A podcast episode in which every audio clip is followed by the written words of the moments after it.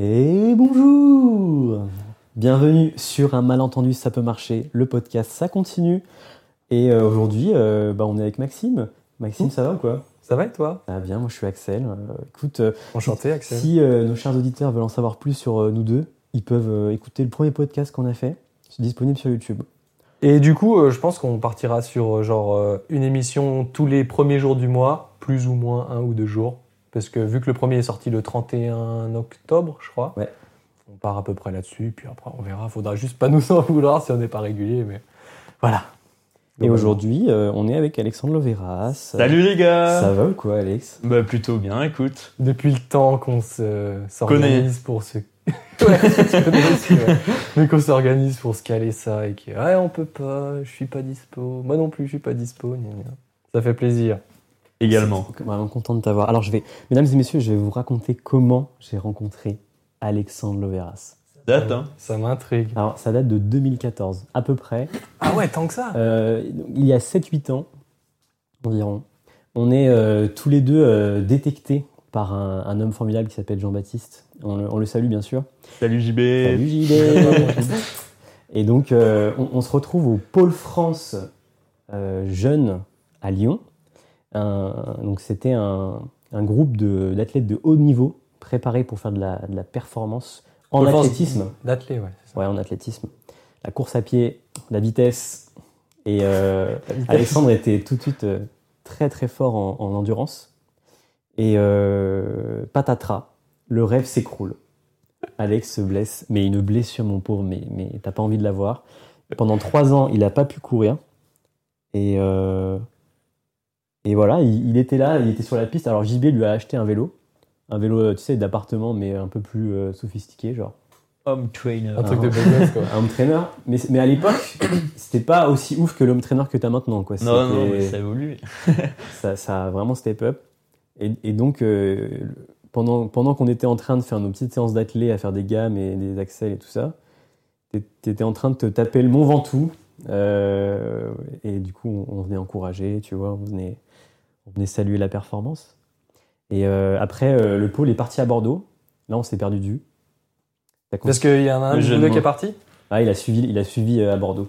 Oh le, oh, le suiveur Oh le suiveur Et Axel est resté sur, euh, sur Lyon. En fait, le, le, Mhm. le, le pôle euh, haut niveau s'est transformé en centre de formation pour les jeunes euh, à Bordeaux.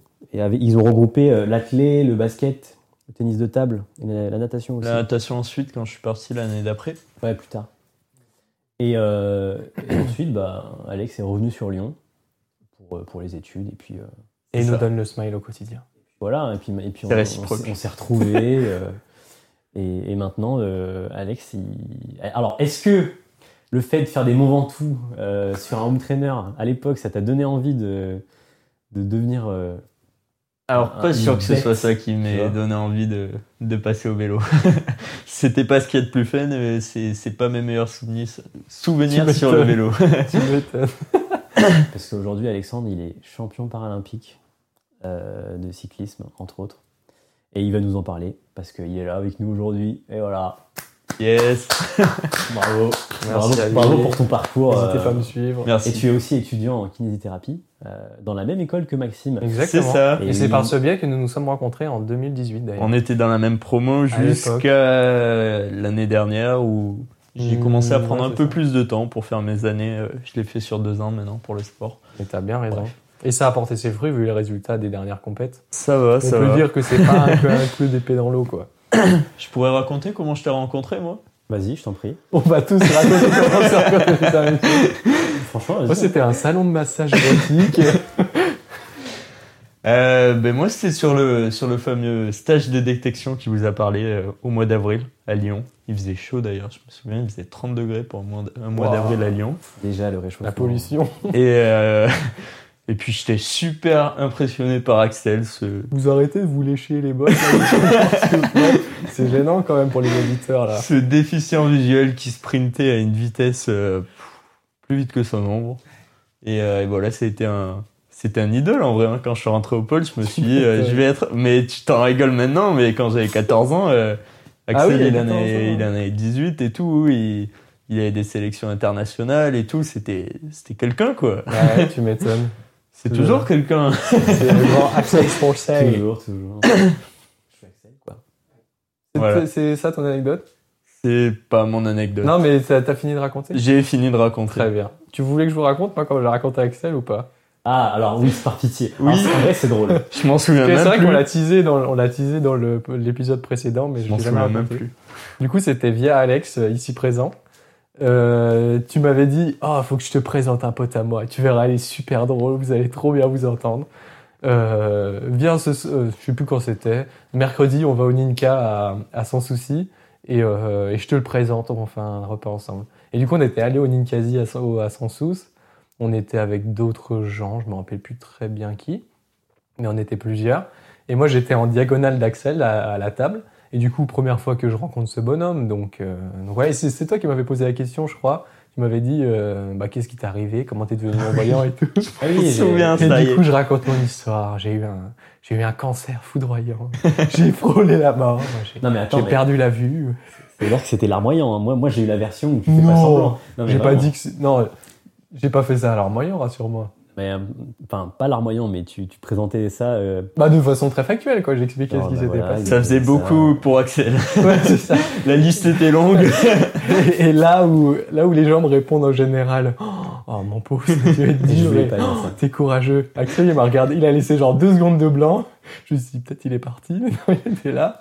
Et il m'a répondu juste, bah, cher. Sachant que pour ceux qui savent pas, cher, ça veut dire bien fait, quoi. Donc vraiment, je lui ai raconté, il m'a dit bien fait. Et je lui dis, lui, je veux que ce soit mon pote. Eh, je veux trop que ce soit mon pote. Et c'est comme ça que ça a accepté commencé. sur Facebook. Oh le, oh, le step-up. sur Bah, c'est ça qui a commencé notre amitié, c'est quand on, a, on est devenu amis sur Facebook. C'est quoi. liké. hein, tu vois. Il a liké ma photo de profil et bon, c'est fini, quoi. Enfin, voilà, quoi. Donc, euh, on s'est- ouais. Donc, Voilà. c'est grâce à Alex, ici présent, que, que ce podcast existe, en somme.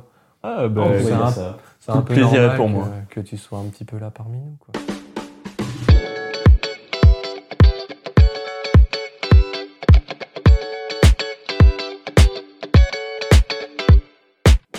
Alors, dans ce podcast, on aime bien raconter des petites anecdotes de, de nos vies. de Comme on vient de le faire, là, qui nous sont exemple. Voilà. Et puis, euh, des trucs euh, un peu plus liés au handicap, parce que, en fait, le but du podcast, c'est vraiment de donner des, pas des, des astuces aux gens qui, oh, que ça intéresse euh, pour euh, des, des- actions à pas reproduire ou à reproduire, par exemple. Parce que euh, moi, en vous rencontrant, j'ai vraiment appris beaucoup de choses.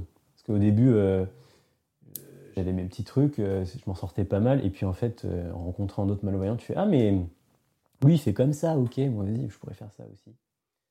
C'est vrai. Et en se racontant nos vies comme ça, des petites anecdotes de. de...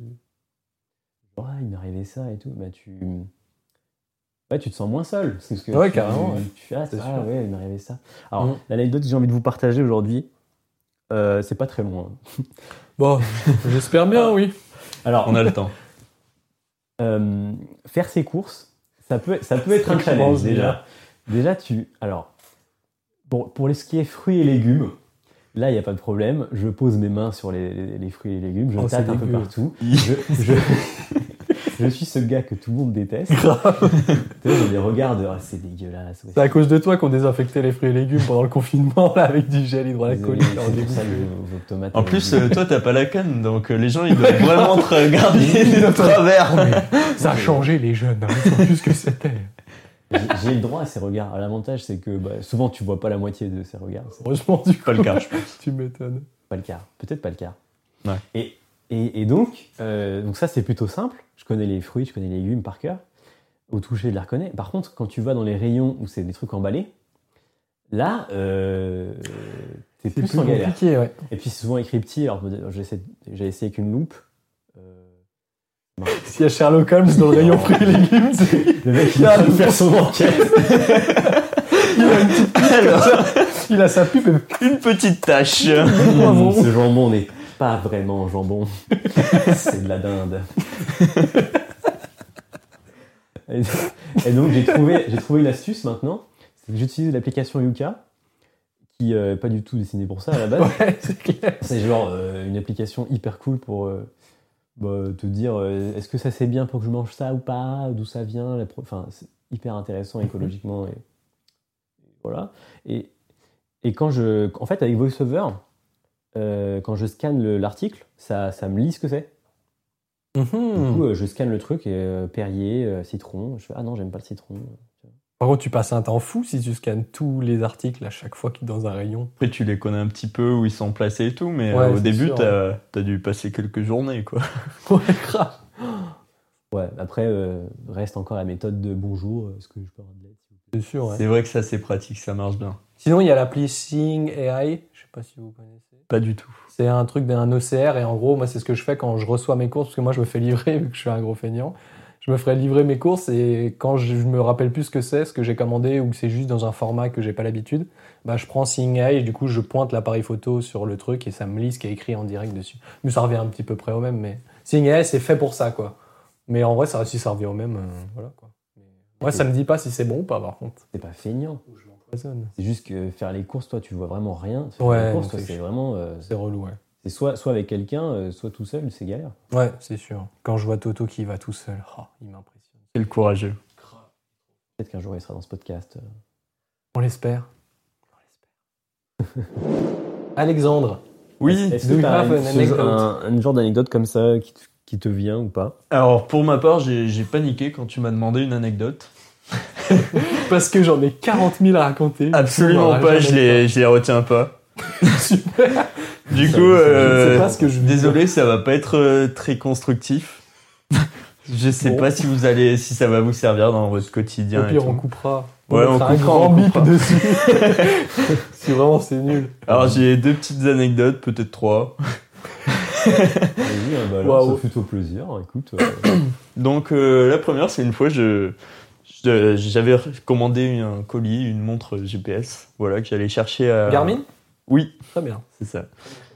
À un point relais chronopost. Euh, donc c'était un garage, euh, pas loin de chez moi. Donc voilà, j'y vais à pied, j'arrive au garage. Il y a, il y a un monsieur qui, qui avait l'air de travailler euh, dans le garage. Je lui demande euh, Bonjour, je souhaiterais acheter une voiture. Est-ce que vous pouvez me conseiller? Ouais, carrément. T'as dit ça pour déconner, j'espère. Euh, Non, pas du tout. Non, si, si. J'ai plus rien la compris canne d'un ou coup. pas Ouais, j'ai la canne. ouais. Oh, le Ouais, mec, ouais. il a dû péter un peu. Ouais, grave, il a dit- Il a, il a bugué, Il a, voir mon supérieur. il a fait, il a laissé un blanc pendant une seconde et demie. J'ai vu erreur 404 écrit sur ses jeux. grave sur son front. Après, euh, j'aurais pu pousser le truc un peu plus loin et tout, euh, si j'ai été bon acteur euh, comme Axel et le mettre mal à l'aise ou je sais Ouais. pas. euh. C'est vrai que toi, t'arrives bien à faire ça, genre. Avec Mais les gens moi, je suis pas bon dans ça, donc je lui dis euh, non, en fait, je viens récupérer un colis chronopost. Ah, t'as testé la blague, il a pas du tout suivi le. Il a pas embrayé quoi. Il a bugué. il a dit ah non, mais ça aurait pu. Enfin, il a, il a rebondi sur ses pattes. Ouais, c'est ça, ouais. Pour faire genre, eh, mais j'étais pas mal à l'aise, non? Non, non, Pas du j'ai. tout, hein, vous avez sûrement mal Ça aurait compris. pu, hein, ça aurait pu, hein, voyons. J'en ai tous les jours qui viennent euh, acheter des voitures. Ah, vous êtes pas le premier qui me Ils repartent avec demande. la canne, là, sortie de la portière. Je trouve ça excellent. Émile Gaillard, on, on t'aime beaucoup. Merci. voilà. Excellent. Bah, Donc, euh, je pense pas que ça vous serve moi. euh, dans votre quotidien. Bon, voilà, on n'a pas quasi d'application, de- d'astuces ni rien. moi, j'aurais pas osé, tellement pas. C'était inutile. Non, c'est pas marrant, inutile moi. parce que tu, en fait, toi, t'essaies, t'arrives avec ton humour et t'essaies de faire une blague. Et t'essaies de faire une... non mais la, la blague est drôle. La blague, mais le gars est pas juste pas prêt, tu vois. Oui, c'est ça, ouais. Je crois qu'il a pas pris ça pour une blague au début. Il, il a bugué, quoi. Il était Il- en fait, dans il, sa est- posture pro. Et... il était en Mm. train de se dire, est-ce que je vais vendre une voiture à un non-voyant enfin, c'est vrai que les gens ont souvent du mal à comprendre nos vannes quand on fait des vannes sur notre handicap un peu. C'est ça en mode, oh, il est super fort. Et tu te rends compte, ils font des blagues sur le handicap, les mecs sont vraiment forts. Ouais, ouais, ouais. bah, Ou D'ailleurs, sinon, c'est. juste, euh, Attends, je suis en bas. Vas-y. Mais tu peux pas, tu peux pas conduire, tu n'es. Ouais. Bah, c'était une blague. C'est un petit peu en lien d'ailleurs avec mon, mon, euh, mon- ma suggestion cu- culturelle de, de la fin. Ah, est-ce que tu vas où tu nous teases là Ouais, Ah ça, ouais, ça Faut donne envie de rester jusqu'à la fin. hein, voilà, Watch time, hein. Faut pas Bon. raccrocher, hein. Faut pas raccrocher. Deuxième anecdote, bah, c'est pas tellement une anecdote, mais euh, c'est que souvent, voilà, quand, quand je présente, euh, que je fais du tandem et tout, euh, il arrive très régulièrement qu'on me demande euh, où est le pilote, s'il est devant, s'il est derrière? Non, il est dans les tribunes, juste il me regarde et il me dit à gauche, à gauge, à Ah, gauche. c'est incroyable. C'est un peu ça, et les gens, euh, si je leur dis que le pilote est derrière et qu'il ferme les yeux pour me guider, Les gens, ils osent pas rire en fait. Ils disent Ah bon C'est particulier. Limite, ils peuvent me croire, voilà, ça, ça pose beaucoup de questions. Donc si vous aussi vous vous posez la question, non, le, le pilote il est devant sur le tandem. Et il ouvre bien les yeux. Il ouvre les yeux, Il il a pas de handicap. Ça souvent aussi on me demande est-ce qu'il a un handicap et tout. C'est vrai Et, que ça pourrait en fait. et, euh, Ouais, moi ouais, la dernière j'étais avec Coco qui était un petit peu fou. Je, disais oui, il a un ça, handicap euh, handicap. psychologique et tout. hein. C'est euh, c'est- bien de. C'est un beau projet. On, on se développe mutuellement. on se Voilà. C'est avant tout du partage. Il me croyait, il me croyait des fois. Ah, c'est marrant. Voilà. Le troisième? Non? Non, pas de troisième. hein. Donc désolé, vous aurez strictement rien appris. Super. Vous aurez pas grand chose à en tirer euh, à votre quotidien, pas d'astuces. Ouais, je pense que tu te dévalorises trop. Je pense que c'est vrai. C'est pas si Ok. inintéressant. Bon, que ça. ben, merci, merci. Salut Corentin Hermano, bien sûr, on t'aime beaucoup. Qui est à Tahiti actuellement. Non, c'est vrai? Ouais. Ah, le bâtard. Une photo Insta. C'est Ah Il ouais. était en jet. mon ancien En jet coéquipier jet pour ceux qui ne le connaissent pas. Avec qui tu as fait combien de médailles? Trois. Trois. Enfin deux et puis trois. Trois au jeu, mais il y en a eu d'autres avant en, en Oui, oui, Monde, bien sûr. Trois jeux, ouais. C'est pas mal. J'aurais pas jusqu'à dire que c'est exceptionnel. Mais bon, c'est. Franchement, c'est ouf. C'est un bon début. Enfin, Bon. est-ce qu'on passerait pas, mon petit Axel, Oui. au- à l'actualité qu'il nous a préparé Alors, les amigos, j'ai préparé une actu aux euh, petits oignons. Alors là, on, on est vraiment dans l'actu, l'actu, hein, parce que hier, donc lundi 14 novembre, aujourd'hui on est mardi euh, 15 novembre, si vous, voilà, voilà, je, je balance les dates. Ouais. Euh, hier, euh, on nous a euh, montré, on nous a montré, messieurs dames, les mascottes futures de Paris 2024. Et la tradition euh, des jeux veut que ce soit des animaux. Eh bien, que nenni, la France n'en a rien à faire des traditions. Euh, nous avons choisi le bonnet phrygien. C'est la révolution. Pas sûr que ce soit une euh, tradition. Enfin, j'ai vu une stat qui avait 65%, je crois, de, de mascottes qui étaient animales. Mais donc, euh, C'était quoi à Tokyo? c'était. euh, alors, pff, comment t'expliquer J'ai la, peluche en, en tête, quoi, mais. Ah, alors, mais oui, c'est vrai, tu m'avais montré. T'expliquer la Ça signification. ressemble et pas un peu à tout, ouais. Sonic ou un truc comme ça Euh, c'est un petit peu un animal. euh, C'était un animal. C'est un animal qui n'existe pas forcément, quoi. Bizarre, enfin, j'ai eu du mal à le cerner, Mais quoi. Je l'ai pas revu dans la forêt depuis. Du coup, je lui parle plus. Les agitos, ça n'a rien à voir. C'est pas la, c'est pas la mascotte, ça. C'est le- le- l'emblème des, des jeux parents, on est d'accord. Les agitos C'est quoi les Oui, agitos les agitos, c'est euh, le Les- symbole des jeux. Oh, Parce que les anneaux, les anneaux c'est le symbole des, des- des Olympiques. Ok. Les agitos, c'est le symbole des paras. Et c'est quoi Ça ressemble à quoi? C'est trois vagues qui symbolisent le mouvement. Voilà. Et Wow. agitos, euh, je crois que ça vient du latin euh, agitatum. Agité. qui, voilà, ça symbolise le mouvement. euh, tu valides Ouais, c'est ça. On est d'accord. Ok. Et donc là, donc sur la symbolique de, de ces nouveaux, cette nouvelle mascotte, euh, Paris 2024 a choisi de, de nous présenter des mascottes euh, en binôme. C'est-à-dire qu'on a une mascotte euh, olympique et para. Donc tu en as une qui est plus petite euh, et tu en as une qui est plus grande. Et celle qui est plus grande a une lame de course. C'est assez discret. C'est-à-dire que la lame est représentée par une- un L en, en fer.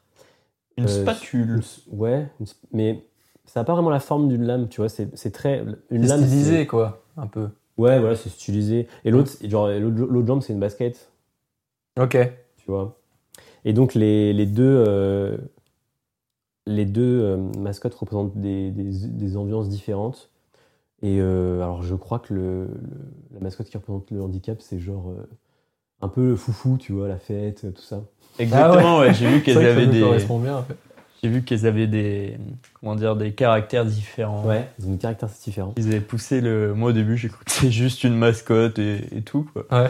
Mais en fait, non, ils ont vraiment euh, poussé le truc. euh, En fait, ils parlent vraiment et tout, genre, c'est des Ouais, humains. voilà. Mais euh, attends, c'est les... ça s'appelle les Phrygiens? Mais Les ça a la forme- ils ont Ah. appelé ça les friges, ouais. Ah, c'est pas genre les, des bonnets euh, des bonnets phrygiens, non, c'est vraiment des. Ça a une forme d'humain, entre guillemets. Enfin, c'est une forme. Ouais, c'est une genre forme- un corps, deux bras, deux jambes et une, une, forme tête à peu près. humanoïde, ouais, avec euh, le style Ok. euh, de la, avec une couleur. Ouais, de- humanoïde, euh, pas ouais. trop. hein. Je sais pas à quoi ça ressemble. En fait, c'est difficile à définir. On dirait une patate, quoi. un bonnet. C'est un monsieur patate, en fait, avec une, une spatule. Ça ressemble au bonnet, en vrai. Un bonnet avec des yeux, des bras et. Voilà. Tu vois C'est ça. Je sais pas si t'as. Ouais. C'est un bonnet avec des bras et des jambes. Oui, c'est ça. Ouais, ouais. Et un bonnet rouge. C'est pour ça que ça s'appelle des friges, du coup, parce que bonnet phrygien, patati patata. Exact. Et donc sur Twitter, c'était euh, le flot de, de qu'est-ce que c'est que ce bordel, euh, c'est moche. euh, et pourquoi Ouais. ils ont fait ça En même temps, les gens sur Twitter, ils sont rarement contents. hein. Donc, euh, ça aurait vrai. été bizarre qu'ils disent Ouais, c'est super, c'est très très beau, j'adore. Moi, je les aime bien. Bah, d'après ce que tu me décris, ouais, ça a l'air pas mal. Après, j'ai- je comprends pas. Enfin, ils me disaient que ça, ça, par- ça représentait la révolution, tout ça. Ouais. Donc ça, tu vois, c'est c'est historique comme. Ça euh, symbolise ouais. la. J'ai vu qu'elle symbolisait la liberté. Exactement. C'est pas con. ouais. Et euh, du coup, il y en a une différence pour les paras et pour les, les olympiques Il y en, En a fait, deux. Elles, elles vont de pair. C'est ça le truc. Donc elles, sont, elles seront tout le temps montrées ensemble. Et ben, c'est ce que j'ai cru comprendre. Ce serait bien. C'est ce que Ce j'ai cru bien, ouais. comprendre, ça serait bien. ouais. Et alors, elles sont, elles sont bientôt disponibles euh, dans Carrefour. À Carouf Parce que Carrefour Avec les pizzas est Mister partenaire. Carrefour est partenaire Ah oui. et Carrefour va les vendre. Et, et moi j'en veux une, hein, je te le dis. Ah bah, attends, on va coucher avec maintenant. oui. Cadeau de Noël là, qui peut partir à tout moment. Hein, je- C'est noté. Si jamais ma famille écoute. euh, D'ailleurs, un petit, euh, petit aparté en rapport avec les, Olympiades. Est-ce que vous, ça vous, trouvez ça choquant ou est-ce que, à l'inverse, vous, vous êtes pour le fait qu'on distingue vraiment Olympiade et Paralympiade Parce que moi, il y a, ple- il y a plein de gens, euh, des, des, para, des handisportifs, qui disent Ah non, non, moi je suis champion paralympique, je suis pas champion olympique. Ou non, c'est les paralympiques, c'est pas les olympiques. Et qui aiment bien le distinguo entre olympique et paralympique. Moi, je, je suis pas hyper fan. Je, je serais pour une, une unité qui est vraiment les deux, les deux. Même si niveau organisationnel, ce serait un petit peu compliqué. Mais vraiment d'unir les deux et de dire euh, un champion paralympique et un champion olympique, euh, c'est. Après, ça, c'est vrai que ça serait un petit peu un idéal, tu vois, mais c'est compliqué parce que ce sont vraiment deux fédérations, deux institutions distinctes. Et euh, par exemple, euh, un athlète paralympique qui s'est fait tatouer les anneaux olympiques ne peut pas concourir, il doit, il doit les cacher. Hein et euh, donc tout ça, c'est contrôlé, c'est très réglementé. Et pourquoi? Donc voilà, parce que c'est vraiment deux euh, institutions, deux fédérations distinctes. Et euh, c'est un petit peu, c'est pas des concurrents, je sais pas comment on pourrait expliquer ça, mais c'est voilà. deux marques différentes. Deux marques différentes, quoi. Et, Ah, c'est vraiment des marques, c'est considéré Ah oui, oui. C'est Ah ça. ouais. et du coup, comme au jeu, tu dois cacher les marques? Ok.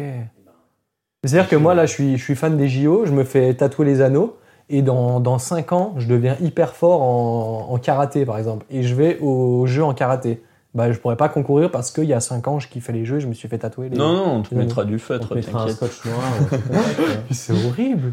Enfin, je sais pas, je trouve ça, je C'est trouve ça un peu débile, c'est très Ouais. c'est très codifié, disons le- la réglementation des jeux et tout. Par exemple, euh, on pouvait pas filmer euh, nos épreuves, on pouvait pas filmer dans les stades depuis les gradins Ok. et euh, on pouvait pas faire de story. Tout ça, c'était très con- contrôlé et on, on était souvent rappelé à l'ordre, quoi, parce que c'est tellement naturel de de sortir Bah son oui. téléphone, prendre une photo dans le stade et tout. Et, ouais. et voilà, en fait, c'est vraiment très codifié. Mhm. Et, mais après, les deux univers, ils, se, ils commencent à se rapprocher quand même. On, on a de plus en plus de parallèles entre les deux, de ponts, comme ces deux mascottes là qui ne font qu'une. euh, Ouais, déjà, ça, euh, c'est un pas en avant, ouais, c'est sûr. C'est ça, et c'est que des petits pas en avant à chaque Olympiade, donc euh, on peut se poser la question de où on en sera dans 15-20 ans. Ouais, c'est Peut-être sûr. qu'on arrivera à ça dans, dans plusieurs années. Parce que là, sur, euh, sur Facebook, ils ont créé un groupe Facebook avec tous les athlètes euh, para et olympiques, où Mm. ils font des, ils font pas de distinction sur les, les performances. Tu vois, ils parlent de tout le monde. Voilà, Ça, c'est pareil. cool, ouais. Sur la page Insta, équipe FRA, Oui. c'est la, la page des équipes de France, et leur, Mm. leur slogan, c'est un petit peu euh, une seule équipe. Mm. Donc voilà, ça, ça rassemble les actualités olympiques et paralympiques. Et on est de plus en plus en contact euh, dans les différents regroupements entre athlètes olympiques et paralympiques. Donc euh, ça va vraiment dans la bonne direction. Mais vous, vous seriez pour, euh, imaginons qu'un jour il y ait le lundi, le lundi du cyclisme sur piste, le mardi du tandem DV, le mercredi euh, de la course euh, euh, du, du sprint valide, le mercredi du sprint avec euh, en fauteuil, par exemple, des trucs comme ça, ou ah, tu parles d'or- d'organisation sur des. ouais, que ce soit vraiment tout le temps tout mélangé, et qu'on fasse vraiment aucun distinguo dans l'organisation, même si ça risque d'être compliqué, peut-être niveau orga, parce que les, les structures sont, enfin, les- le matériel est peut-être pas forcément le même et tout, donc ça peut, ça Ouais, les risque d'être structures peut-être sont les compliqué. mêmes au jeu. Tu, tu, vas Ouais. dans, tu vas dans le même village. Après, Ouais, ok. Je, franchement, je sais pas parce que ouais, il y a le niveau organisationnel qui déjà des Jeux Olympiques à, organiser, c'est énorme. Mhm. Des Jeux Paralympiques en termes d'accessibilité, tout ça, c'est c'est un gros challenge également. Ouais, c'est sûr. ouais. Donc rassembler les deux, franchement, ça serait. Et aux Paralympiques, il y a beaucoup plus d'épreuves. Parce qu'il y a des catégories différentes. Oui, c'est vrai, ouais. Donc il n'y a pas un seul 100 mètres, il y en a 10. Il n'y a pas euh, Ouais. en, en natation et en athlétisme, tu vois, il y en a plusieurs. Ouais, c'est vrai, ouais. Pareil en vélo, enfin, t'as En plein de catégories, euh, donc. Mais euh, du coup, les jeux, les jeux para durent plus longtemps que les Olympiques ou pas? J'ai jamais regardé. Non, non, non. Non, c'est pareil, ouais. Moins longtemps même, ça dure 10 jours Ouais. environ. Contre, euh, Hyper condensé par contre. contre deux Ouais. semaines pour les Jeux Olympiques, donc euh, c'est vraiment condensé. Ouais. Et le fait qu'en général, les, les jeux para soient vraiment à fin août, début septembre et pas plus près des, des Jeux Olympiques, c'est question, vous pensez, organisation ou. ou Pareil, d'autres- c'est organisationnel, ouais, ils ont besoin de deux semaines pour, euh, pour souffler. Et puis dans tout ça, tu as des bénévoles, tu as des gens qui bossent et tout, souvent Mm. les mêmes. Donc, euh, Mm. donc voilà, tu as besoin de, de ces deux semaines. Mais après, on pourrait euh, poser la question de pourquoi pas mettre les Jeux para avant les Jeux Olympiques. Et, euh, parce Mhm. que c'est vrai qu'à la fin des Jeux Olympiques, les gens euh, Bah, il y a plus de un petit hype, peu quoi. asphyxiés par le sport et tout, alors que Asphyxié par le sport. carrément, ouais. Toi, t'as fait de la télé, toi, non Ouais. Tandis que là, en, en les mettant avant, on aurait peut-être une meilleure couverture. On a une Ouais, bonne couverture médiatique, mais on Mm. aurait peut-être un meilleur suivi, tu vois. Ça, ça permettrait de faire monter la pression avant les Jeux Olympiques. Donc, euh, Moi je rêve. je sais pas. Il y a débat. Oui. de, de faire une, une cérémonie commune. Ça, ça, Ouais, ça, de ouf. Parce que moi, je trouve ça un peu aberrant qu'ils ouvrent les Olympiques, ils ferment les Olympiques, et après, ils, ouvrent les paras et ils referment les paras. Là, je suis d'accord. Rien que le fait d'ouvrir les Olympiques et fermer les paras, ce serait déjà un. Ouais, ça serait bien, stylé, quoi. Tu fais une cérémonie d'ouverture au début des Jeux Olympiques, où tu ouvres les Jeux Olympiques, De ouf. et puis à la fin des Jeux Paralympiques, euh, un mois et demi plus tard, tu fermes euh, l'Olympiade. De ouf. Ça C'est serait vraiment un- Et ce serait. euh, ouais. Euh, Après, je crois que le, le symbole de la flamme olympique, euh, ça aussi, c'est une marque. C'est propre au jeu, ouais. Et du coup, ils sont obligés de l'éteindre. Parce que c'est c'est le symbole de la marque, tu vois. Enfin, c'est le symbole des jeux et tout. Ok. Voilà. C'est un petit peu ça, au final, qui limite. euh, Donc c'est des Ça fusionne concessions, des encore plus. compromis. euh, Est-ce que tu vois euh, Ouais. Mais bon, chaque année, euh, chaque Olympiade, t'as un, t'as un petit truc nouveau qui. euh, Qui fait avancer le qui- truc. hein. c'est ça, ça va dans le bon sens, sens, ouais. donc euh, faut être patient. Faut laisser le temps aux choses de moi, se ce qui, faire. moi, ce qui me fait le plus peur, c'est le, le- le public. C'est genre, euh, est-ce qu'il y a un intérêt pour du public pour les paras? C'est la question que je me pose souvent. L'intérêt souvent qu'il y a, euh, moi qui ai vécu pendant 16 ans dans une famille euh, où on était totalement déconnecté du handicap, l'intérêt c'est de se dire, oh, tu te rends compte, le mec là il fait de la natation, il a pas de jambes, c'est hyper fort et tout. Et puis il n'y a pas vraiment de suivi en mode tu suis pas des athlètes para comme tu suis des athlètes olympiques, euh, tu suis pas Axel Zorzi comme tu suis Kevin Meyer, tu vois. C'est clair, euh, mais euh, c'est aussi ouais. parce que t'avais pas la même couverture pour suivre Axel Zorzi ouais. que pour suivre Kevin Meyer. Parce que c'est pas diffusé de la même façon, parce que les athlètes handi sont moins mis en avant et du coup euh, on a l'impression que c'est j'ai juste des sportifs et non pas des athlètes de très haut niveau comme ça peut être. Et le c'est vrai que tu as raison, il faut passer ce truc de première impression, Mhm. de premier visionnage où tu te dis. euh, De ouf. Il faut s'intéresser vraiment, ouais. C'est ça, de Et plus à- en plus. ouais, et après, tu, une fois que tu as passé ça, tu, peut-être tu peux t'intéresser aux, aux personnes, aux performances. Ouais, de ouf. Exact, ouais. De plus en plus, les gens se, se concentrent sur la performance en elle-même et ils en oublient presque que les athlètes ont des handicaps. Quoi. Ouais, carrément. Ça place au second plan après la performance et ça, c'est ce qu'on veut en tant qu'athlète. Certes, on a un handicap, euh, c'est c'est pour ça qu'on est aux Jeux Paralympiques. Oui. Mais en soi, on est là pour faire une performance et euh, c'est ça qui, qui nous intéresse. Quoi. Mais le fait de, les- je pense, l'émergence des réseaux sociaux, ça a peut-être aidé aussi du fait que maintenant c'est beaucoup plus facile de suivre ces athlètes, quoi. Et tu peux euh, voir euh, juste par curiosité regarder les Paralympiades, euh, voir un athlète, tu dis ah ouais lui il a l'air trop chaud, tu le suis sur les réseaux et finalement c'est comme ça aussi que peut se créer peut-être une pas le fait d'être fan d'un athlète, mais le fait de s'intéresser à un athlète, ça peut peut-être passer par les réseaux et du coup c'est c'est cool parce qu'à l'époque tu le voyais une fois tous les quatre ans à la télé au jeu quoi, puis tu le voyais plus après. C'est plus difficile je pense de s'attacher dans ce sens-là. Carrément. Du coup c'est cool.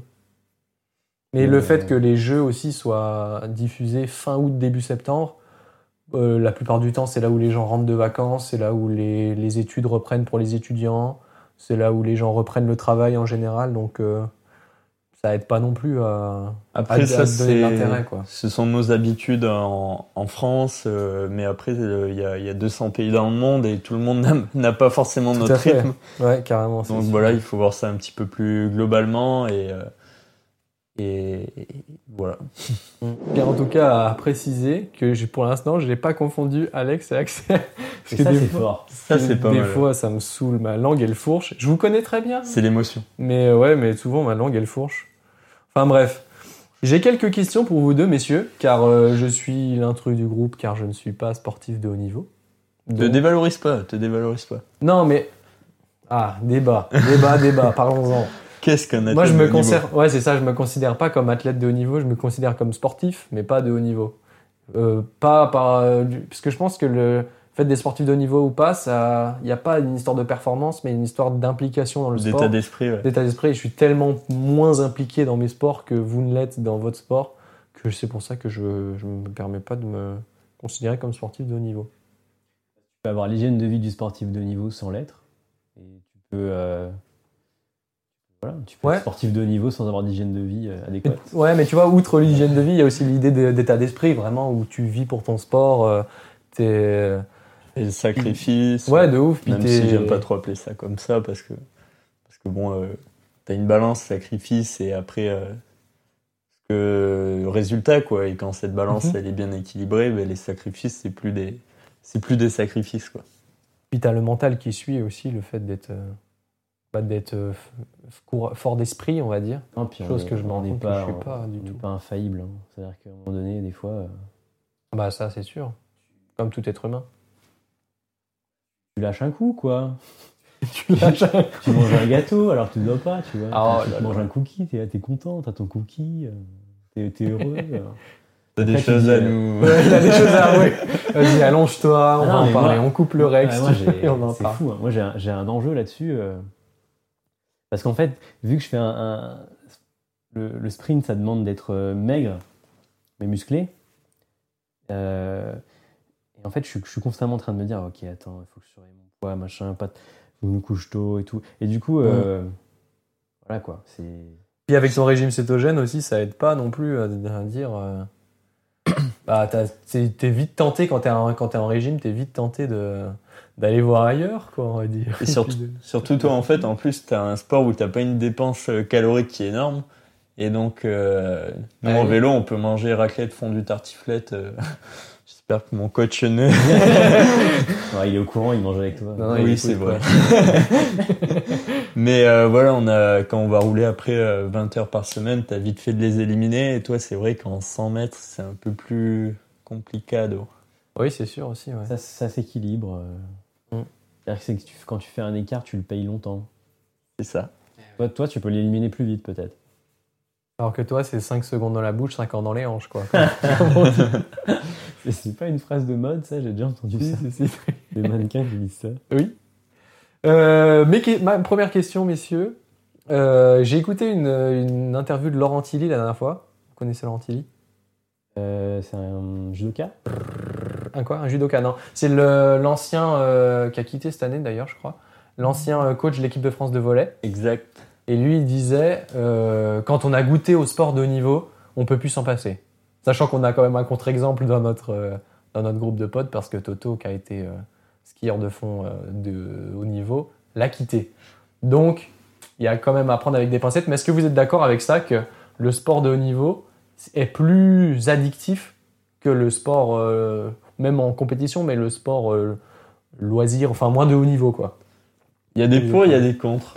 Franchement, Mm. euh, le- je vais prendre l'exemple du vélo. Tu vois, c'est un sport qui est vraiment addictif. Euh, Au début, c'est ingrat quand même. Quand tu t'y mets, euh, C'est dur et tout. T'avances pas dans les montées. euh, c'est dur, quoi. Tu souffres. C'est un, sport qui est vraiment dur. Et après, quand tu commences à en faire un peu plus souvent et tout, tu commences à, à pr- à être en forme et tout, à, à bien enchaîner les sorties, à avaler des kilomètres, tout ça. Tu commences à prendre du plaisir, à aller vite dans les descentes, tout ça. Et là, tu deviens accro. Là, tu commences à devenir accro. Après, tu changes de vélo, t'en achètes un qui est un peu plus cher, puis Mhm. encore un autre qui est un peu plus cher. En fait, Et- tu montes en gamme. C'est Ouais, ça. c'est ça. Tu en fait, cette progression, elle est trop satisfaisante. Et t'as une, progr- une progression qui est à la fois physique, qui est matérielle, qui, qui est aussi euh, connaissance de soi, de son corps et tout. Et en fait, tu apprends énormément avec ce sport. Mhm. Et, euh, et c'est assez addictif, en, en effet. euh. Je pense que c'est la progression qui est addictive, euh, surtout, ou c'est plus les trucs de style euh, être satisfait de bien avoir fait son truc, ou même les, je sais pas, les trucs plus biologiques, genre les endorphines et tout. que Tu... Bah, un petit peu tout, ouais. Il y a l'évolution, le fait de progresser et tout, d'aller de l'avant. Et euh, Mhm. parce que tu as une progression qui sera plus compliquée dans des sports comme l'athlétisme où tu peux moins progresser sur euh, dans différents secteurs quoi. Le vélo, tu peux euh, upgrader le, le matériel, tout ça. et- ouais, l'aéro, le matériel, le Exact. tu as toujours quelque chose à améliorer. Quand tu progresses en endurance, tu perds un petit peu en sprint. Après, tu, voilà, c'est assez grossier tout ça, mais. Mm. Mais voilà, du coup, tu as ce côté qui est assez addictif, et puis après, tu as un autre côté qui est. euh, ben, c'est un sport très dur, qui demande beaucoup de sacrifices, Mm. Et euh, qui est assez chronophage. Tu passes beaucoup d'heures sur le vélo. Et quand il y a beaucoup de cyclistes qui font des burn-out, de plus Ah en plus, la, la parole se libère et tout maintenant, donc euh, on en Ça, entend c'est un trop peu bien plus qu'on parler. Ouais. qu'on puisse parler de tout ça. ouais. De ouf. Mais euh, ouais, il y a, il y a énormément de burn-out dans le cyclisme et euh, je pense plus que dans d'autres sports comme euh, Bah, moi, ce qui m'avait marqué, par exemple. euh, parce que j'avais fait la- un peu la comparaison. Donc, on est vraiment dans l'optimisation, tu vois. De, de tous les micro trucs, ouais. Voilà. C'est ça, ça, qui ouais. me rend En ouf plus, aussi, euh, que vraiment. euh, On avait fait un stage en altitude euh, à Isola et puis en, Ouais. en tente hypoxique avant, donc euh, la tente, c'est exceptionnel. Ouais. Le mec, il C'est a- trop il a son- vous avez votre lit, tranquille, normal. Mais imaginez que vous, avez, vous mettez votre tente dessus, tu vois. Tu mets ta tente sur ton matelas, easy, tu vois. Puis ta tente, elle t'emmène à 3000 mètres. Elle t'empêche de respirer. Et donc, tu suffoques quand tu dors. Et bah, c'est ça, son quotidien, compètes. qui- non, pas le quotidien, mais on en fait euh, trois semaines par an. euh, donc voilà, ça dure trois semaines, on en fait une à deux fois par an maximum. Et euh, voilà, ça permet d'augmenter euh, ce qu'on appelle l'hématocrite, le, le taux de globules rouges dans le sang. T'as le Covid, quoi. C'est C'est ça. une simulation Covid, sauf que tu touches pas. C'est un petit peu ça. T'arrives pas à respirer. Pensez au moment où vous aviez le Covid. Voilà, c'est ça. T'as le Covid pendant trois mois, quoi. Mais le montage Trois est vraiment trop trois marrant, semaines. quoi. Le fait d'avoir une tente en plein milieu de la chambre, tu te dis, ce mec est fou. C'est vrai qu'avec du recul, ouais, c'est vraiment un sport euh, qui est Ouais. qui, qui pousse les limites, quoi. Et donc, euh, donc ouais, on peut comprendre qu'il y ait beaucoup de sportifs qui, qui pètent un câble un petit peu, qui en aient marre de tout ça et qui font, un- qui font, qui font des burn-out et tout. donc- Ouais, tu m'étonnes. ouais. Moi, ça me rendrait fou de de- d'optimiser les trucs pour gratter euh, un pouillème de, de millième de seconde. Se dire, ah ouais, c'est trop bien, euh, vas-y, si on change un tout petit peu ça, si mon pied, je le fais un tout petit peu plus comme ça, peut-être qu'on va gagner une, une, un tiers de pouillème de seconde. Je dis, wow. Et ça, tu vois, ça, c'est la mentalité de sportif de haut niveau. C'est-à-dire que c'est pas en soi ce, ce petit changement qui va te faire gagner euh, Mhm. énormément, mais c'est ce petit changement, plus celui-là, plus celui-là, Bah ouais, plus celui-là, plus celui-là. ouais, tu cumules, quoi. Et à la fin, euh, je suis champion paralympique sur le contre-la-montre pour 6 secondes sur Mhm. un effort qui dure 42 minutes. Six secondes, C'est ouf, ouais. C'est rien. Donc à 6 secondes 40 sur 42 minutes d'effort. De ouf. Tu te dis, c'est peut-être ce petit détail, là, ce 0,05% qui m'a permis euh, d'aller chercher cette, euh, ce méda- cette médaille d'or. Carrément, ouais. C'est assez fou. Et toi, Axel, qu'est-ce que t'en penses de, de cette histoire de haut niveau? Est-ce que tu es accro, toi, premièrement? Parce que je trouve que Euh, pas du tout accro. Moi, ce que je, suis- ce que je suis accro, c'est à l'entraînement. J'aime- trop m'entraîner. Ok. Je, je passe trop du bon moment euh, tu, à, à progresser, euh, et à sentir que mon corps devient plus fort. ouais. tu préfères l'entraînement que la compète en... T'es plus satisfait à l'entraînement qu'en compétition en général? En fait, tu travailles toute l'année pour une compète. Ouais. Et moi, ma compète, elle va durer 10 secondes. Ouais, c'est Je peux, je peux pas me focaliser sur ça, en fait. Ça serait frustrant. Ouais. c'est vrai. Si ouais. j'avais si j'avais que ça pour, pour, pour prendre du plaisir, euh, je serais malheureux toute l'année. C'est vrai, ouais. En fait, euh, Mm. mais ce que, ce que j'aime trop, c'est le côté spectacle dans le dans l'athlétisme. C'est genre, enfin, Surtout dans le sprint, qui est la discipline phare un peu de l'athlé. Ça où t'es dans C'est- cette arène là et puis euh, C'est ça, tout le monde vient voir le sprint. euh, Enfin, pas tout le monde, moi, mais c'est lui qui est pas aligné. ce que j'adore, c'est la concurrence. Ça veut dire que les mecs, c'est de les voir pleurer quand les dépasse, quoi. non, C'est ça les, que les- les mecs s'entraînent autant que moi. Et, Oui. et eux aussi, tu vois, ils font des micro-optimisations sur leur préparation. Et en fait, tu arrives et, et, voilà, bah, ça fait deux ans que je me prépare, toi aussi, bravo. Tu te serres la main et puis on y va. Mhm. Et ça donne un résultat. Au final, on s'en fout en fait. Je- Tu veux juste courir avec des gens qui sont comme toi et qui vont vite et c'est mieux de gagner quand même. C'est mieux de gagner. Parce que tu t'es quand même un petit peu entraîné, entraîné pour ça. C'est bien d'être avec les autres, mais s'ils sont derrière, c'est quand même un petit peu mieux, tu vois. ah non, mais c'est sûr. On est, sûr t'es dix fois plus heureux quand tu gagnes. Aux, Europes, j'avais, j'avais cru gagner. Ouais. Exulté de joie. Je vais la médaille d'or des Europes. Et en fait, j'étais deuxième pour, mmh. ah, pour 3 centièmes. Et en fait, bah, tu, tu, tu sais pas quoi. Tu, tu, tu vois pas. Genre, bah, tu l'avais pas vu. Je, pensais que j'étais devant, je casse. Mmh. Et, et, non, et, du coup, t'as le truc de. Oh Ça fait mal. Et en fait, t'es deuxième, donc c'est trop bien. C'est déjà exceptionnel, ouais. Mais tu.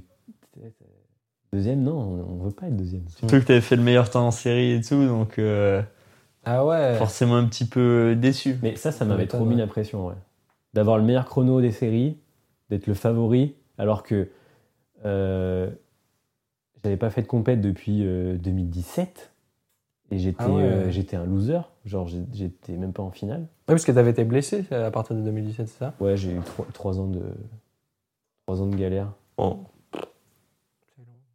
Bienvenue au club. Ah ouais, j'ai in the club, in the club. Et en parlant de performance, moi il y a un truc qui me qui me saoule un peu dans les dans les médias, c'est quand on voit les journalistes parler soit de contre-performance ou de trucs comme ça, quand il y a des, euh, des sportifs qui font genre 4 ou 5e euh, à des championnats du monde, à des Jeux olympiques, alors qu'on les euh, qu'on leur espérait une meilleure place, ou une médaille entre guillemets. Et je trouve ça abusé. Et dans, dans ce, dans ce sens-là aussi, l'idée qu'on ait, je sais pas si c'est que en France ou si c'est quoi, mais qu'on ait vraiment la culture de la médaille. Et que si t'es pas médaillé quelque part, bah t'existes pas en fait aux yeux des gens. Et même si être quatrième ou cinquième à des championnats du monde à des Jeux Olympiques, c'est une performance de, de bâtard, quoi. C'est exceptionnel quand même. Mais euh, on parle pas de toi parce que t'as pas fait de médaille. Et euh, à une seconde, tu peux être quatrième à une seconde et rater le podium à une seconde juste ou pour un même une demi seconde rien.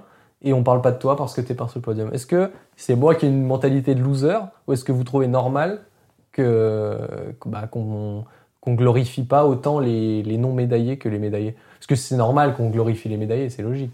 Mais pourquoi on met pas autant en valeur non plus les gens qu'on ah là là. font des la dure loi du sport de haut niveau. C'est clair, mais moi ça me choque pas honnêtement. Euh, C'est normal qu'un gars qui qui allait chercher la médaille, tu vois, t'as T'as as un tableau des médailles et tout. Le, le but du jeu, c'est de hisser la nation le plus haut possible et tout. Et ça, ça me choque pas du tout que ceux qui soient médaillés d'or, d'argent ou de bronze ont forcément une couverture médiatique un peu plus importante. Ouais, jusqu'à je suis d'accord aussi, ouais. Et qu'on met un petit peu plus un coup de projecteur sur leur performance, ça, ça me choque pas. Après, il faut pas oublier ceux qui font 4, 5, 6 parce que. C'est surtout ça, moi, qui me. Parce que après, il y a un contexte à replacer pour chacun et si c'est un champion paralympique qui fait 6, ben forcément, ce sera une déception pour lui. Carrément, ouais. Et euh, après, si c'est un, un Romain Canon qui arrive, qui ne devait pas aller au jeu et qui fait premier, bah, c'est normal qu'il ait un coup de projecteur comme ça parce que c'est bah formidable, tu vois. Mm. Il y a un contexte à replacer et euh, non, ça me ça me choque pas du tout. Après, euh, c'est le jeu quoi. C'est le jeu, ouais. Ouais. alors, par contre, euh, qui m'avait marqué, moi, c'est que quand tu as fait quatrième au mondiaux, tu t'es excusé de ne pas avoir fait podium.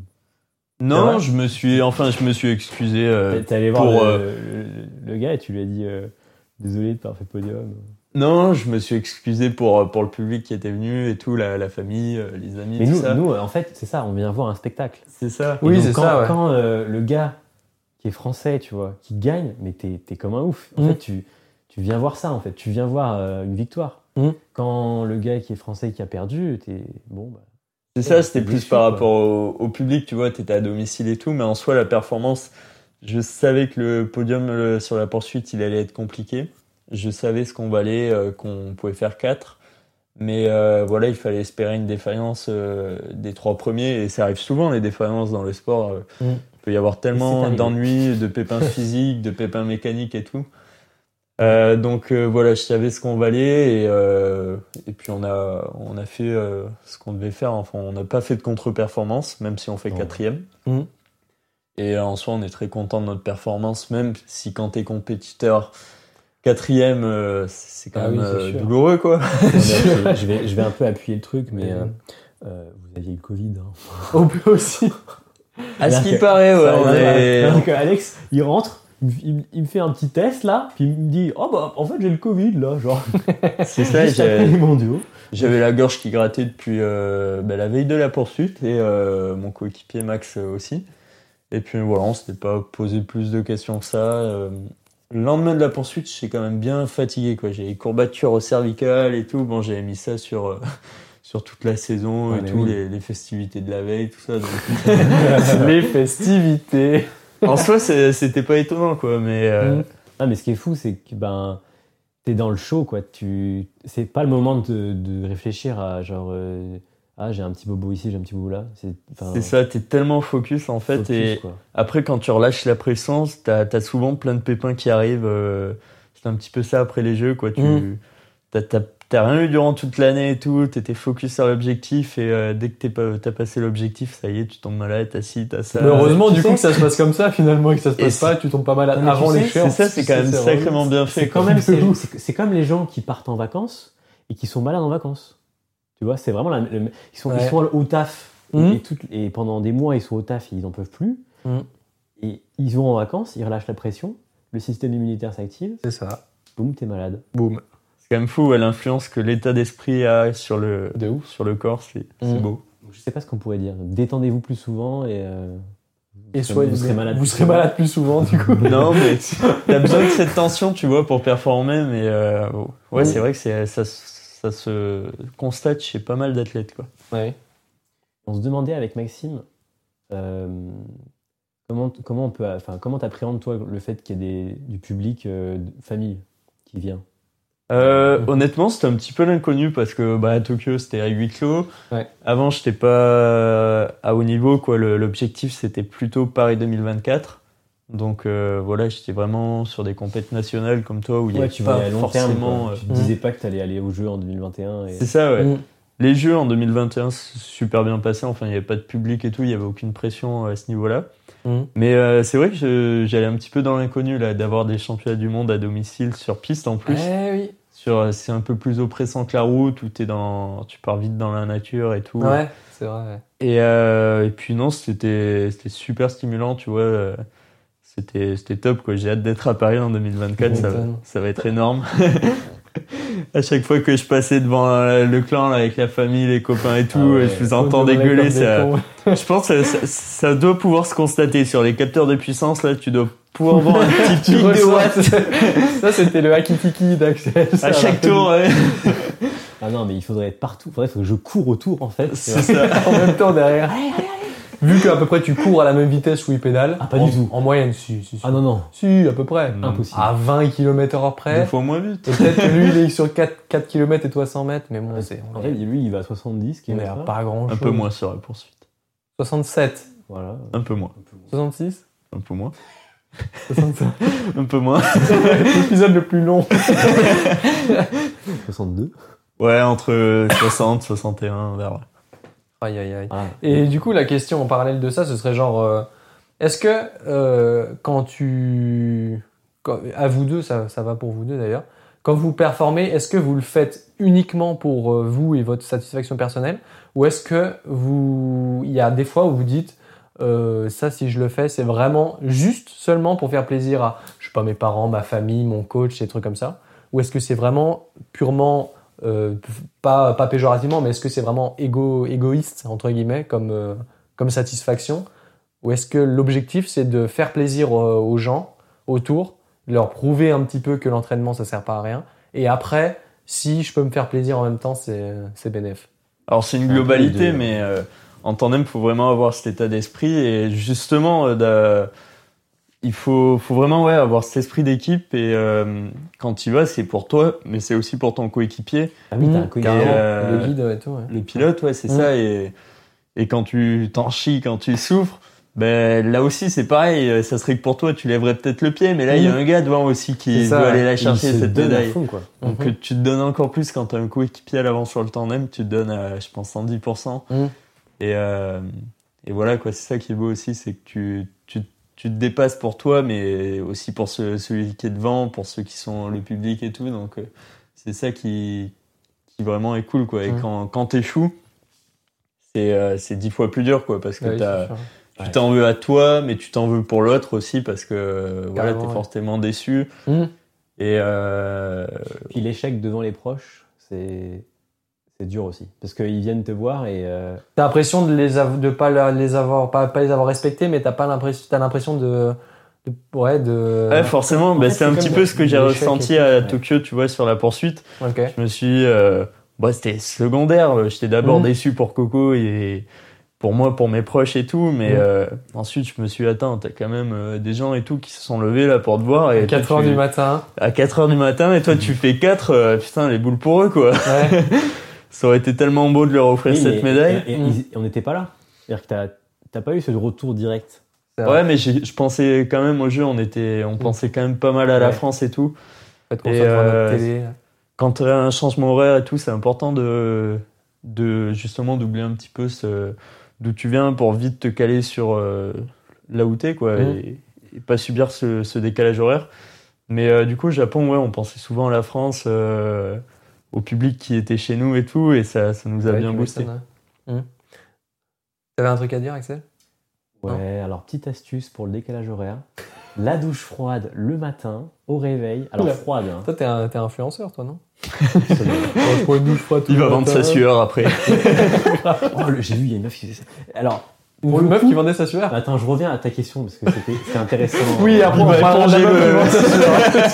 il faut, revenir sur cette info après. parce qu'il y a une meuf qui, vend l'eau de son bain, hein, c'est quand même. Attends, attends, tourne, tourne, la question, la question. Moi, je suis chaud pour acheter. Hein. T'achèterais l'eau du bain de quelqu'un? L'eau de ton bain, oui. Eau de Axel. Ça y est, L'eau d'Axel, le nouveau parfum. Peut-être des cheveux. Euh, oh, m'en parle pas, j'en ai des papillons dans le ventre. Parle donc d'autre chose avant que je me laisse Alors attends, je reviens, je reviens euh, à ta question de parce que ce qui est intéressant, c'est que j'ai vécu un peu les deux.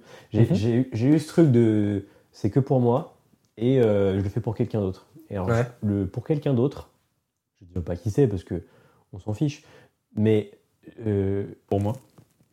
On le fait tous pour toi, Alex. On fait tous Moi, je respire pour toi. Merci, Axel. Il le savait. Non. Alors, par contre, euh, je suis désolé de te le dire, mais j'étais jamais été aussi triste de ma vie hein, quand j'ai quand j'ai couru pour toi. Enfin, pour la personne dont c'est pas toi du coup. Ah, c'est dur, hein. T'es déçu. Euh... Franchement, c'est dur, mais ça booste. Mais quand t'échoues, euh, c'est c'est dix fois plus dur aussi. Oui, voilà, parce qu'en fait, bah, ça s'est mal passé et du coup, euh, tu finis le, t'arrives larmes, quoi. Je, me dis, mais j'ai tout raté. Tu vois. Quand? Je suis perdu, là, je me rappelle plus de qui on va. la fois où j'ai couru euh, pour quelqu'un, euh, pas pour moi du coup. Je, mhm. pensais à, cette, personne me dit il faut que je la rende fière, il faut absolument que voilà il y a des enjeux, euh, c'est hyper important. Mhm. C'est plus dur. Et, quand j'ai échoué, bah du coup c'était c'était l'horreur. Mhm. Et après quand tu cours que pour toi, et eh ben, t'es es content, mais sans plus. C'est-à-dire que tu vois, ah, j'ai bien couru, c'est cool. Et quand tu partages euh, ça avec les autres, mais c'est dix fois mieux, quoi. Ouais, c'est sûr, ouais. C'est dix fois mieux d'avoir des gens autour euh, qui sont à fond avec toi. Euh. D'avoir cet élan et tout. J'ai jamais couru que pour moi, donc je peux pas te dire ce que ça fait. Oui, c'est vrai. Parce que tu fais un sport d'équipe, quoi. Mmh. Alors moi, je fais un, un, sport individuel. Donc... Ouais. Mmh pas là pour être avec quelqu'un quoi c'est mais moi dans en escrime vu que et on a le combat c'est encore un autre délire. Ouais mais nous on a la partie individuelle et la partie par équipe et moi je sais que j'ai toujours été meilleur par équipe et c'est sûrement pour ça parce que je me mets plus de pression parce qu'il y a mes potes il y a les potes à rendre pas à rendre fiers mais il y a les potes à honorer quoi parce que quand j'étais en équipe euh, quand j'étais valide j'avais il y avait des gens meilleurs que moi dans l'équipe. Enfin il y avait surtout un mec qui était beaucoup meilleur et puis deux autres mecs qui étaient un petit peu meilleurs que moi et le fait d'être avec des gens meilleurs que toi, bah, tu as, envie de dire, bon, bah, il faut que je me bouge le fion parce que il faut que, il faut pas que je sois le boulet du groupe, quoi. Et du coup, je me donnais à, à, à 200%, comme dirait. C'est un peu comme ce que disait Alex, genre, où tu, si, si été tout seul, tu aurais peut-être lâché, tu vois. C'est ça, ouais. abandonné, tu aurais fait, mmh. non, vas-y. Alors que là, t'es es galvanisé par le groupe. Euh. De ouf. Puis t'as, ouais. Ouais, c'est vrai. Puis moi, de, la, du coup, ça, c'était quand j'étais valide. Et la dernière compète que j'ai faite par équipe, c'était une Coupe d'Europe à Nîmes il y, a, il y a deux ans. Et là, c'était l'inverse. J'étais dans la, la catégorie capitaine d'équipe. Et quand tu es capitaine d'équipe, tu as le côté aussi où tu dois tirer ton équipe vers le haut en mode tu c'est pas sur toi qu'on compte, mais tu as, bah, la pression de te dire euh, il faut que, il faut que je, je monte mon équipe, il faut que, ouais, c'est ça, il faut que je fasse monter la sauce dans mon équipe, il faut que, que je sois la personne qui tire l'équipe vers le haut. Et, mais c'est vrai que ça rajoute plus de pression, mais par contre, quand tu, quand tu succèdes, quand c'est un succès, bah c'est encore mieux. Il y a un peu ce truc-là en athlée qui se passe avec la première médaille. Quand il y, a, y a un mec, une meuf, euh, quelqu'un qui se définirait autrement, euh, qui, qui, fait euh, une médaille, hmm. mais tout le monde est galvanisé, quoi. Tout le monde veut, veut, la sienne, tu vois. Ouais. Mais on est trop heureux pour le pote, tu vois. Ouais. Et ça, ça, te donne un truc de, ok, il a lancé le truc, il a lancé les hostilités. Il y a vraiment ce truc à, chaque fois. Hmm.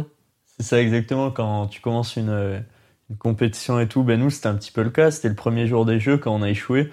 Et aussi on, s'en veut un petit peu de pas mettre l'équipe dans cette, cette, bonne, euh, ce bon élan et tout. Euh. On avait une mm. médaille de bronze euh, dans la matinée, je crois, une, quelqu'un d'autre de l'équipe. Mais, mais voilà, tu t'en veux aussi de pas avoir mis tout le monde, quand tu sais l'importance de l'état d'esprit et tout, tu t'en veux un petit peu de pas avoir mis l'équipe dans un état d'esprit positif. Quoi. Ouais, tu penses que ouais, c'est euh, c'est vrai. Peut-être que tu as un impact sur toute l'équipe de France. Ah oui, oui, c'est sûr. C'est certain, Ça conditionne vraiment l'ambiance du groupe. Il y a, il y a une année où euh, en athlée, on n'a pas eu de médaille. Ouais. Et tout le monde était euh, merde, quoi. Et du coup, là, tu fais ah ouais. Mais c'est différent parce que. Hum, y a, en fait, la première fois que j'ai fait des, des, des, mondiaux, mmh. tu penses pas à ça du tout. Hein. T'es es trop heureux, tu, tu, kiffes, tu vis pour toi. Ouais. Quand et quand c'est ta, ta, deuxième expérience où tu as d'autres ambitions, c'est différent. Tu veux performer, et là, euh, là t'es es dans un autre mood. Mmh. Alors, je vais parler d'un truc, euh, peut-être que j'ai pas le droit de le dire. Oui, on coupera au pire. Parce que en fait, j'ai pas le droit de dire du mal de, la fédération euh, d'athlée. C'est dans mon. Non, mais je te jure. T'as signé un contrat? Un contrat pour comme Je te jure, je peux pas dire du mal des gens, sinon c'est. Bah déjà, c'est pas super gentil. Et en plus, il te va signer un contrat, ça le fout. Mais on coupera au pire, c'est pas grave. non, mais le truc intéressant que je veux dire, c'est qu'en fait, euh, y, a, en 2019 au Mondiaux, moi j'étais blessé. Et du coup, j'avais un œil euh, extérieur à ce qui se passait. Ouais. Et euh, l'objectif, en fait, de tout le monde, c'était de faire quatrième. Au moins. Même pas troisième. Parce qu'en fait, si tu faisais quatrième, tu étais qualifié au jeu. Ah. En fait, tu, tu, décrochais une place. Et donc, tu as mmh. tout le staff, tous les athlètes qui pensaient qu'à ça. Et du coup, euh, tout le monde voulait faire 4, tout le monde, tu vois. Et en fait, tu es dans une dynamique chelou. Ouais. Où euh, t'es pas dans le moment présent du mondial où tu es en train de kiffer. Tu es dans. Il faut euh, se qualifier pour l'année prochaine. Tu vois, c'est. Mmh. Faut faire 4, quoi. C'est chelou, tu vois. T'essaies pas de gagner si tu veux être 4, quoi. T'as pas le bon objectif.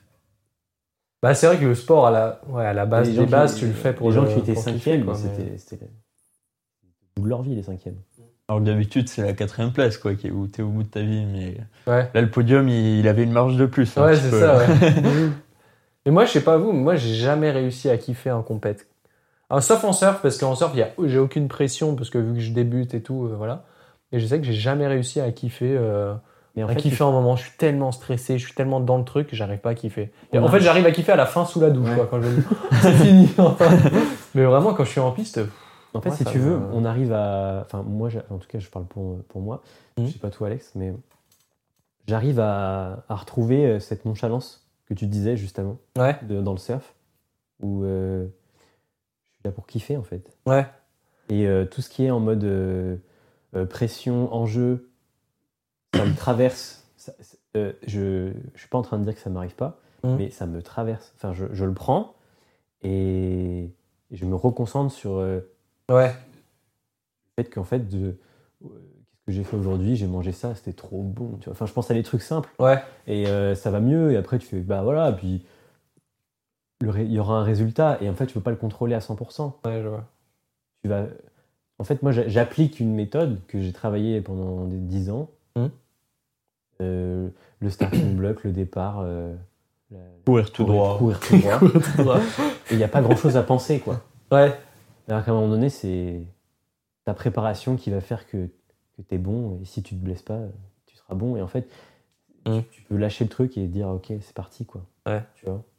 C'est vrai que moi j'ai jamais eu cette. euh, Là, ça fait ça fait depuis depuis l'année dernière. En fait, l'année dernière, je me suis dit moi perso, vas-y, euh, je, je tire juste pour le fun en escrime et puis on verra ce qui se passe. Et j'ai jamais fait des des aussi bonnes performances que l'an dernier parce que euh, je me suis lâché et le stress, le stress et le ouais pas la ouais si ça le stress tout simplement le stress la pression les enjeux et tout moi ça m'a toujours paralysé plus qu'autre chose je Ouais. sais pas si vous arrivez vous à, à en profiter et à rebondir dessus pour que ça vous booste les performances. Mais moi, ça m'a toujours, euh, ça m'a toujours eu un effet péjoratif sur moi. Mais pour ma part, j'ai un petit peu vécu les, euh, vos deux visions. Ouais. C'est-à-dire que l'année dernière, c'était une année où j'ai pas d'expérience au niveau international et tout. On est direct de, de grandes ambitions, de gros objectifs avec Coco.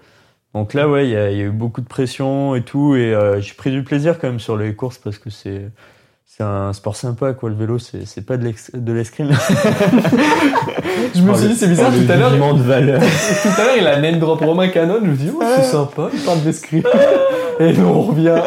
Vous voyez ce que Oh, je vis au quotidien quand je traîne avec Alex. Je me fais péter au visage. Le vélo, c'est Vas-y, continue toujours, même si je t'écoute plus. Donc voilà, l'année dernière, il y a beaucoup de pression et euh, on était euh, très focus sur le résultat et, euh, et on a pris du plaisir. Mais, euh, mais voilà, cette année, c'était une année où j'ai un peu plus d'expérience. Et euh, avec Max, on a commencé à rouler début juin, donc euh, vraiment, on n'avait aucune, aucune pression. Quoi. On, Ouais. on y allait pour apprendre et, et les résultats allaient venir avec. Quoi. Mais au final, on a pris énormément de plaisir et tout sur les courses, les chronos. Mm. Euh, C'était vraiment super. quoi. J'ai vraiment kiffé, quoi. Il y avait aucune pression, juste prendre du plaisir et les Ouais, résultats étaient là à chaque fois en plus. Mm. Donc c'était top. Parce que t'as le euh, kiff plus les résultats, et ça, c'est vraiment une Ça, compétition. c'est vraiment excellent. ouais. top, ouais. c'est Et en bien. plus, tu t'entends bien avec Maxime. Donc, euh, Ah ouais, ça, bah, c'est ça, c'est indispensable, ouais. c'est indispensable sur un tandem. Quoi. Si tu veux que ouf. ça marche sur le vélo, il faut aussi que tu t'entendes bien avec le gars en dehors du vélo. Quoi. Sinon, euh, C'est compliqué. Ouais. Je pense qu'il faudra qu'on fasse vraiment un épisode en- entier sur euh, la relation avec le guide et dans les sports comme ça. Parce que moi, je sais que j'ai découvert ça cette année, avec, enfin l'an dernier avec le surf. Parce que l'escrime, on est tout seul en piste, mais là, avec le surf, on a un guide. Et vraiment, c'est, on forme vraiment un, bah, plus qu'une relation euh, guide-athlète, quoi. C'est vraiment une équipe.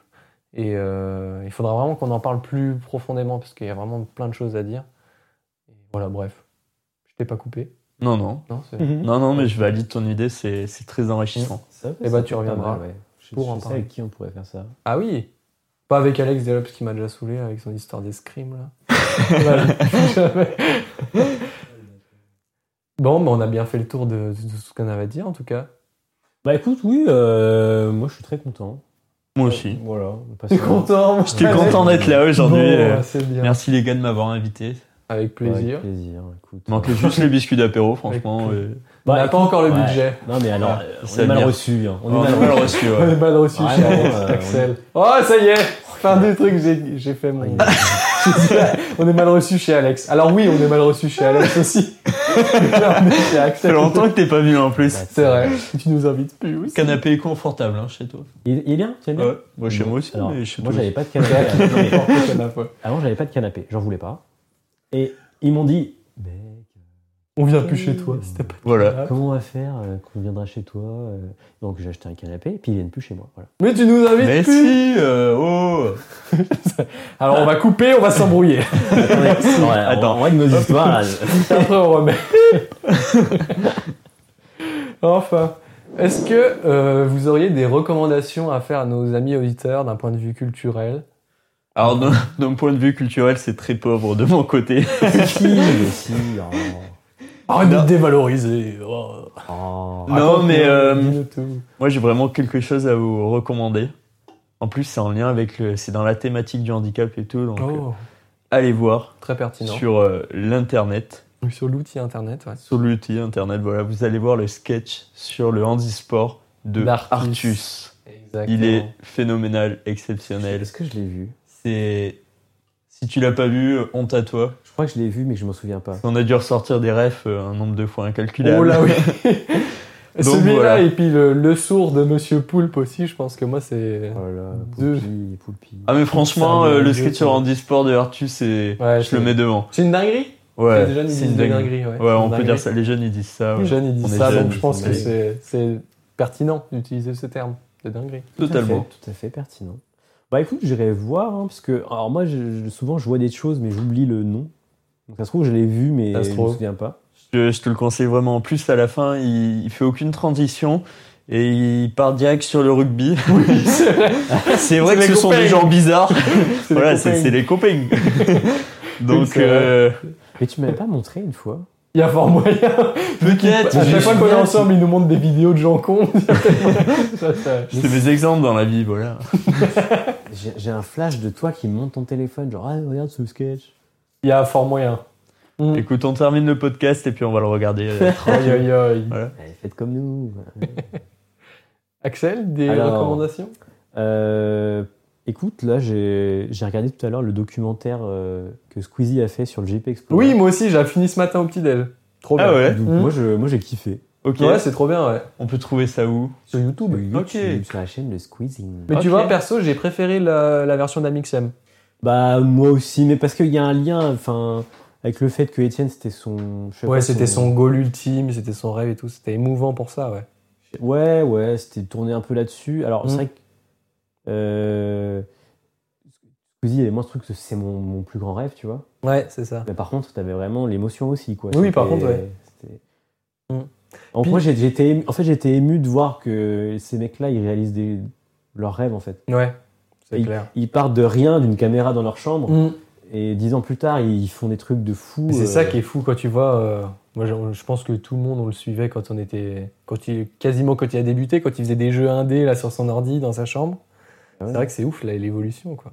Mais je pense qu'on arrive à une société de plus en plus qui va accepter les, les gamers comme des, des gens sympas, tu vois. Oui. Bah, mm, il n'y a pas genre le métier, il n'y a pas YouTuber qui est rentré dans le dans le dico euh, l'an dernier ou il y a deux Bah, ans, écoute, comme ça, ça. j'en sais rien. Tu là, je. Je- bien. Info à vérifier. Vérifier. Vérifier aux sources. Exactement. Et bah, quant à moi, euh, je vais vous conseiller plein de podcasts parce que j'adore les podcasts maintenant. Ça fait un, non, ça fait quelques mois là que, j'ai- que je passe beaucoup moins de temps sur YouTube et beaucoup trop sur Apple Podcast. Euh, donc voilà, le Floodcast, euh, hilarant, que Alex a pas aimé. Je comprends pas. Ouais, Écoute, après, euh, j'étais les sur le home trainer et tout, et euh, Ouais, t'as peut-être pas entendu, il y avait trop de bruit avec les pédales et tout, je pense. non, non, j'ai bien entendu. C'était juste pas drôle. Mais euh, ouais, c'était pas, c'était pas mon, mon style d'humour. D'accord. Bon. Euh, donc voilà, Floodcast, deux heures de perdu. À bientôt de te revoir. Ouais, il en balance plusieurs. Ouais, j'en place plusieurs. Et d'ailleurs, en parlant des deux heures de perdu, euh, l'ancien mec qui dirigeait deux heures de perdu, Antoine Piombino, il a lancé un- une série de, de docus sur, euh, sur YouTube où il documente euh, avec un pote à lui qui s'appelle Étienne. Ils vont faire un, un stand-up euh, fin juin dans une salle euh, parisienne. Et là, ils documentent un peu, ils partent de rien parce qu'ils n'ont jamais fait de stand-up. Ils ont, bah, ils ont pas de public, ils ont jamais fait de stand-up, ils ont rien. Et du coup, ils partent de, ils documentent tout ça de A à Z, euh, toutes les deux semaines, peut-être, ou je sais plus, un truc comme ça. Et ils prennent, ils font des vlogs où ils racontent un peu où ils en sont, leur première scène dans des comédie clubs où ils font des bides totales, enfin des bides totaux. C'est c'est rare de montrer ça. Ouais, et pourtant c'est trop bien parce que tu vois qu'ils font des blagues et, et les gens, les gens ils rigolent pas trop, quoi. Donc, euh, donc voilà, puis l'évolution, voir l'évolution de Ah, rien. là, tu tu m'as intéressé de ouf. Ouais. J'ai trop envie de voir ça. Bah, t'iras voir. Et si euh, t'es chaud pour qu'on aille ensemble au, au spectacle final en juin, je suis chaud. Ah, ça peut être sympa de Ah, voir le, un spectacle la final. réalisation Oui, oui. finale. Du coup, c'est l'idée, c'est qu'ils partent de rien et ils font une, une grosse scène parisienne, le Bataclan, je crois qu'ils sont prévus. Ils font un Bataclan enfin. Mais euh, comment ils ont eu le Bataclan avant Enfin? Bah parce qu'en fait, euh, Antoine, lui, euh, comme je te disais, il dirigeait le podcast 2 heures de perdu. Et avec 2 heures de perdu, ils sont allés plusieurs fois faire des lives au Bataclan. Donc, euh, il, Ah, en fait, le Bataclan, il les connaît. Et du coup, Oui, il- c'est ça, ouais. Ok. je pense que c'est pour ça. Puis, ouais, Antoine, c'est pas. un- Il est personne dans le stand-up, mais il a quand même un nom, il a quand même Non, une parce que pour communauté. choper tout. une date au Bataclan, De les gars, faut, faut De ouf. Hein. Donc voilà, si vous voulez qu'on aille tous ensemble au Bataclan, on monte à Paris le 30 Bah, juin. écoute, en juin, euh, moi, je pense que je serai en pleine préparation pour les mondiaux. donc, Ça, euh, on a souvent beaucoup d'échéances Oh en bah. juin, mais C'est le, Oh le- bah. le désavantage des sorties de haut niveau, c'est que tu peux pas te prononcer comme ça sur des, Ouais. sur des dates des et périodes, des dates. euh. Ouais. Donc, euh, je peux pas dire oui. sacrifices, on en parlait tout à l'heure. Voilà. Écoute, si on est dispo, Bah, on sera j'espère bien que vous allez m'accompagner, je vais pas y aller tout seul quand même. Oh, tu seras Moi, tout tu seul. seras pas tout seul. Tu seras bien Audrey qui viendra avec toi. Heureusement qu'elle est là, hein, parce que bon. Bon, bah écoutez, euh, voilà. Sur ces belles paroles à peine agressives, on va terminer. Moi, je pense qu'on va se foutre sur la gueule. Battons-nous. on est très agressifs. en plus. Bataille de coussins